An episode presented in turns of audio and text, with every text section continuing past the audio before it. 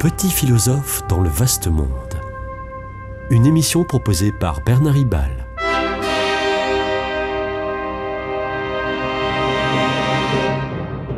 Bernard Ribal, essayiste, agrégé et docteur en philosophie. Écoutez bien ce, ce précepte d'un homme très célèbre, précepte choquant. Pour se rapprocher de Dieu, il faut beaucoup pécher. Je répète, pour se rapprocher de Dieu, il faut beaucoup pécher, il faut beaucoup faire de péché. Cette phrase bizarre est de Raspoutine. Vous savez, ce faux moine, mais euh, vraie éminence grise, du dernier tsar de Russie, personnage aux origines euh, paysannes, euh, sibériennes et obscures, et, et qui meurt assassiné en 1916, un an avant la révolution bolchevique. De fait, Raspoutine a beaucoup péché, je doute que ça l'ait rapproché de Dieu. J'évoque ici Raspoutine parce que je ne peux pas m'empêcher de penser à lui quand j'entends le nom de Poutine, si phonétiquement proche de Raspoutine, Poutine, Raspoutine. N'y aurait-il pas aussi des proximités sémantiques entre ces deux hommes de pouvoir, tous deux au sommet de la Russie? Je vais tenter de répondre à cette question, mais auparavant, que voulait dire Robespierre euh, Raspoutine, je ne sais pas pourquoi je dis Robespierre. Ça pourrait être euh, profond, mais ça ne l'est pas du tout.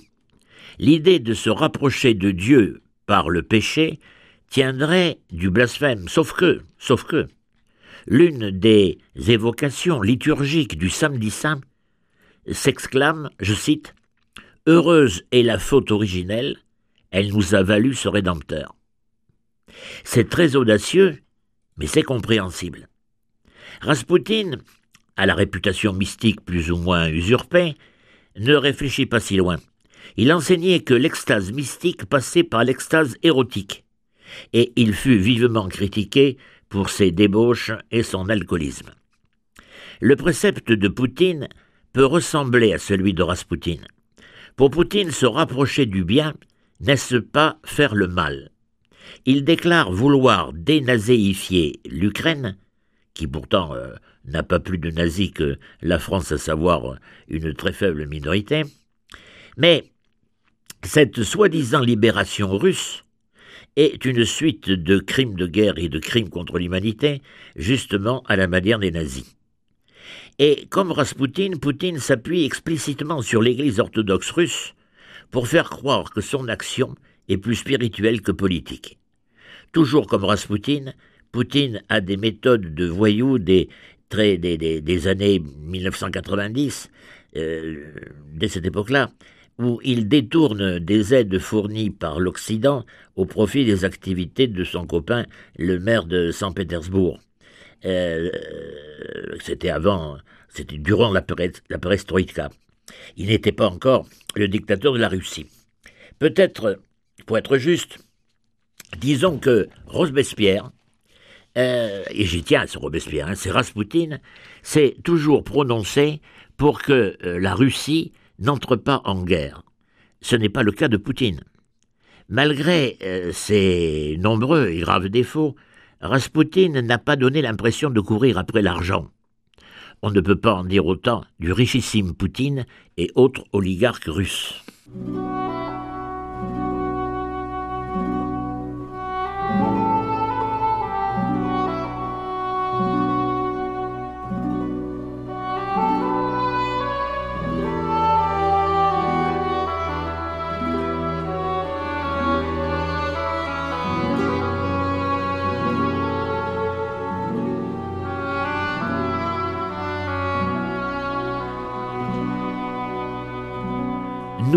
Occidentaux, avons beaucoup de mal à nous mettre dans l'état d'esprit d'un chrétien orthodoxe russe.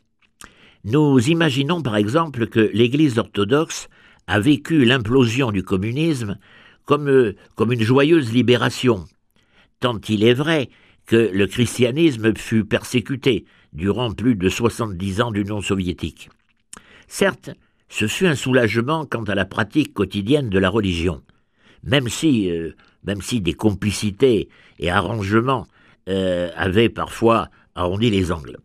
Mais globalement, globalement, les Russes, y compris orthodoxes, ont vécu la disparition de l'Union soviétique comme une catastrophe géopolitique.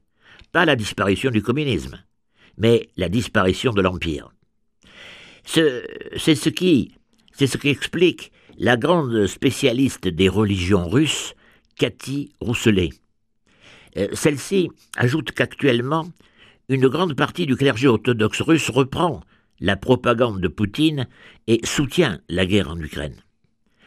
Euh, comment se fait-il que des pratiquants chrétiens orthodoxes se mobilisent à ce point pour des préoccupations géopolitiques et de restitution, de, de restriction de l'Empire, de l'Empire russe, plutôt que sur les questions de spiritualité et de, justice.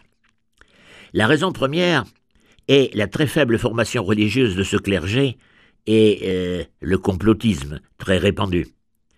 Mais il y a une autre raison, plus traditionnelle, plus civilisationnelle, plus historique, plus profonde. Il s'agit du mythe de la Sainte Russie, d'un peuple russe porteur de Dieu, idée qui, s'est particulièrement développée au XIXe siècle, entre autres par le très célèbre, connu de tous, Dostoïevski. Et au début du XXe siècle, des poètes tels que Vyacheslav Ivanov proclament que le peuple russe est le peuple élu de Dieu. Dès lors, l'actuel patriarche orthodoxe de Moscou, Cyril Ier, prêche l'idée d'un devoir messianique de la Russie. Alors, qui et de quoi la Russie doit-elle sauver? Qui? D'abord, tous les Russes, de toutes les Russies, qui ont une longue histoire de tourments, de souffrances, d'abandon. Mais la Sainte Russie doit aussi sauver le monde des forces du mal, selon l'expression de ce même Cyril, le 27 février 2022, trois jours après l'agression militaire en Ukraine, ces forces du mal qui, dit-il, ont toujours combattu l'unité de la Russie, je le cite là, et de l'Église russe. Ces forces du mal, ce sont les Occidentaux. Les Occidentaux ont perdu l'élan de la foi, ils sont corrompus et débauchés. Et c'est ce qu'il dit. Ce mythe de la Sainte Russie rejoint celui tout aussi prégnant de la troisième Rome. Il y eut la Rome des Romains, puis la Rome de Byzance et des chrétiens d'Orient. Il va y avoir euh, maintenant euh, Moscou, la nouvelle Rome. Tant et si bien que le conflit, le conflit actuel, est non une guerre de conquête, du moins dans leur esprit, mais une guerre métaphysique, celle de Cyril Ier.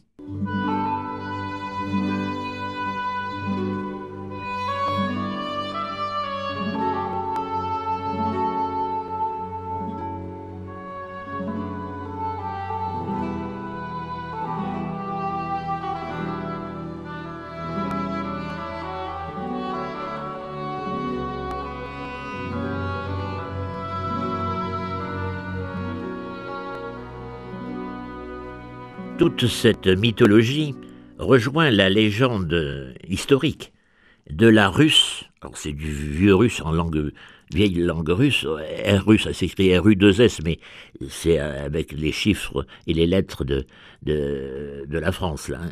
Russe de Kiev, la russe de Kiev, euh, au, au, Xe siècle.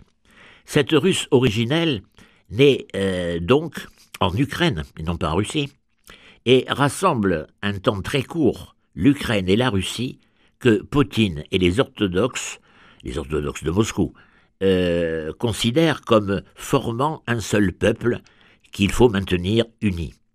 Néanmoins, Cyril se souvient parfois de son sacerdoce chrétien et il lui arrive de parler de paix. Ainsi, par exemple, Cyril n'a pas soutenu l'annexion de la Crimée. Rappelons que tous les orthodoxes ne sont pas russes et de Moscou, et que le patriarche de Constantinople, comme celui de Kiev, ne partage pas du tout euh, ces mythes. D'ailleurs, Cathy Rousselet, la spécialiste des religions en Russie, étudie davantage l'importance de cette identité russe. Si on en reste à ce que je viens de dire, on pourrait croire que l'Église orthodoxe russe est partisane du choc des civilisations, en l'occurrence euh, la Sainte Russie versus Occident décadent. Ce n'est pas vraiment le cas.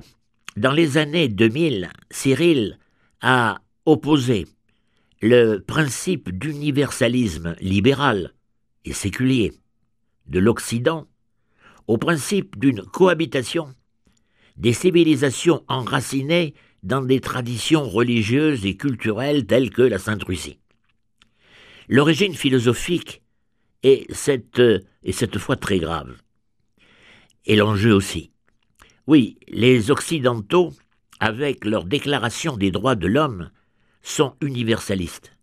Mais nous pensons, euh, surtout depuis euh, le, le, siècle des Lumières, le XVIIIe siècle français, qu'au-delà de leurs légitimes différences, tous les êtres humains se réfèrent naturellement aux mêmes principes moraux, innés et universels.